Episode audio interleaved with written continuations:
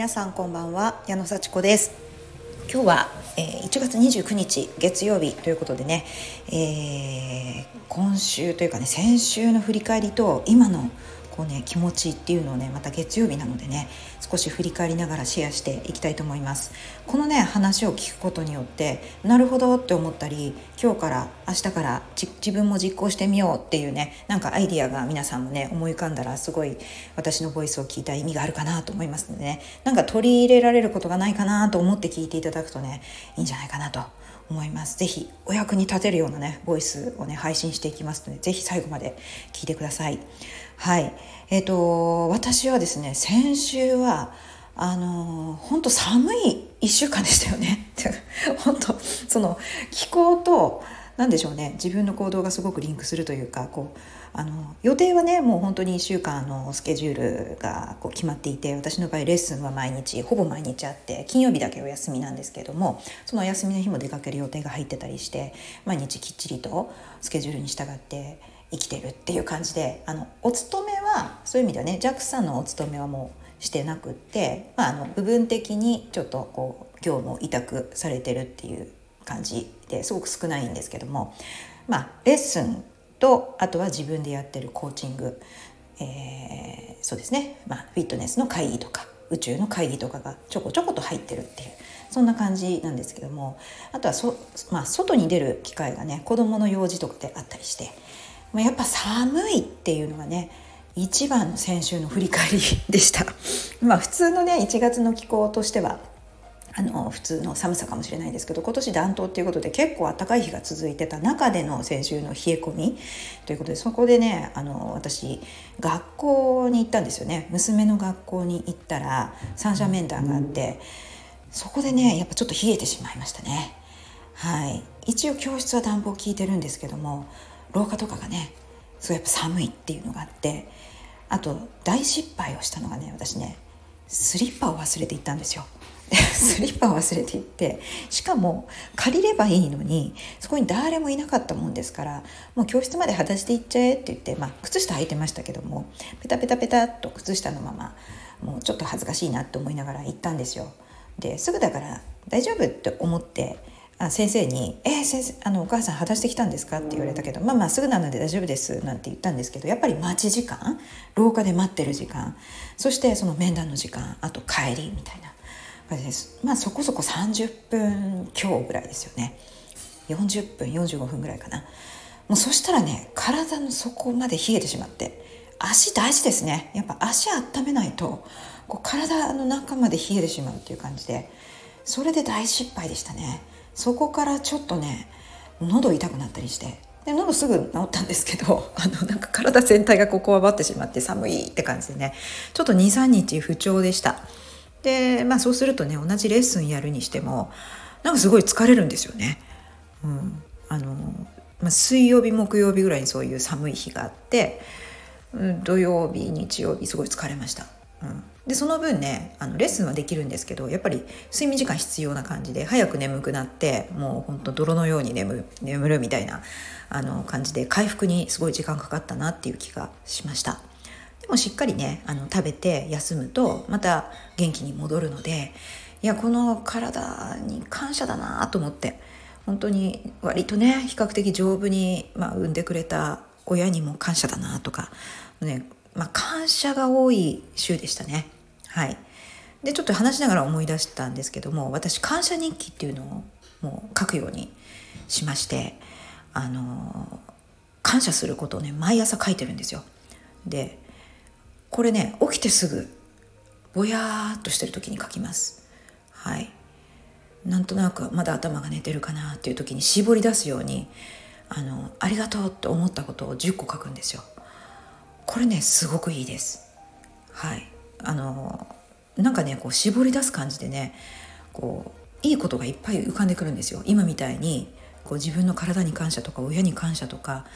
まあ、それでも先生付き合ってくれてよかったなとかあの来てくれたお客さんありがとうとかね思い浮かぶことを本当にこうノートに書いていきます。本当に起きてすぐに。でそうするとねふとした時に本当なんかありがとうって気持ちがねふっと湧いてくるんですよね。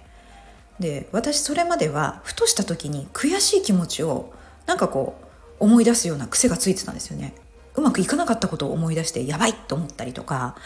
あ今度はこうしなきゃいけないとかっていうふうにこうすごい悔しい気持ちを思い出す癖がもうこの何十年というこの生活でね身についていてで思い出すとすぐにこうメールしたりとかねあこれ忘れてたメールみたいな。そういうこうねあのいいこともあったんですけどもこう感謝をね絞り出すように思い出すとふとした時にありがたいって気持ちが浮かんできてすんごい幸せな気持ちになるんですよ。本当これはあのー、先週毎日やってみて本当こう効果ありますあの何の効果かっていうと自分って生まれてきて嬉しいなとかこの生活できててよかったなっていうこの今をこう肯定する気持ち。今ここにいる喜びを感じるっていうその気持ちにすごい効果あります。でこの喜びを感じると何がいいかっていうとなんかねこう幸せな気持ちになるんですよ。そうするといろんなことを行動する元気が出てくる。なんか諦めようとした時にもあもうあのやってみようみたいな。あのであと面倒くさいなっていうのが少し減りました。これやったら楽しいかもしれないって言って本当にワクワクする気持ちが生まれてきました。これすごいことですよ。だから私はあの知らず知らずのうちに嫌なことをいっぱい思い浮かべて対処しなきゃいけないっていうことを探してたんですよね。これまで。でそれがそれもちろん対処しなきゃいけないことは思い出していいんですよ。だけどそれ以上に「ありがとう」人に感謝して自分も元気でよかったなみたいな。現状を忘れてた幸せを思い出すだけでこんなに行動力が出てくるのかっていうぐらいこういい方に変わってきたんですこの1週間で。これ大きいと思います。なんかありがとうなんてねわざわざ言わないよみたいなそれはもう本当にね騙されたと思ってありがとうっていうのを絞り出すようにしてね思い出してみてくださいもう感謝するっていうのがどれだけ嬉しいことかっていうね感謝されたいされたいと思って生きてきたけど謝してみましょうっていうねこれすごいことだなと思った1週間でしたでそれと同時にああ自分もなかなかいけてるなみたいなのがあの自然とねあの湧き上がってくるようになりました。でこれは別に自分をこうおごり高ぶるとかねあの自分は偉いんだとかって言って自慢するとかではなくてなんかああ私も頑張ってるなみたいな私もななかなかよくやってんじゃないかっていうねなんか何をしたっていうわけじゃないんだけどこうこう嬉しいなみたいな。そういう感情がこうたくさんね湧いてくるようになってこれちょっとねあれちょっとなんかあれこれってまずいかなって思った時もやばいかなと思った時もああ大丈夫大丈夫またやればいいからっていうようにすぐにそのなんかこう心地よい方に変わるんですよ。そうするとまたね楽しくできるんですよね。またやってみようとかね、うん、そういう不安とかちょっとこうびっくりした恐れとかあっていうそういうちょっとしたネガティブ感情をふっとポジティブ感情にひっくり返すことができるんです。でもちろんねネガティブ感情もすごく自分をね守るための大事な感情ですからそれそのままにしなくていいんですけどそのままなんか受け入れた後に対処すればいいんですけどそれがねふっとこういいいい方に変わって受け入れられるっていうねそういう効果がありましただからすごい不安が強い人とか自分ってダメなんだって思いがちな人ほど感謝をするっていうのをねちょっともう騙されたと思ってやってみるとめっちゃいいんじゃないかなと思います。これ負の感情が強い人ほどきっと効果あります。で私もちょっとね聞いてたんですよ昔からこのことって。でねこうサラサラって感謝をね書いてたり無理やりひなんかこう書くだけ書いてた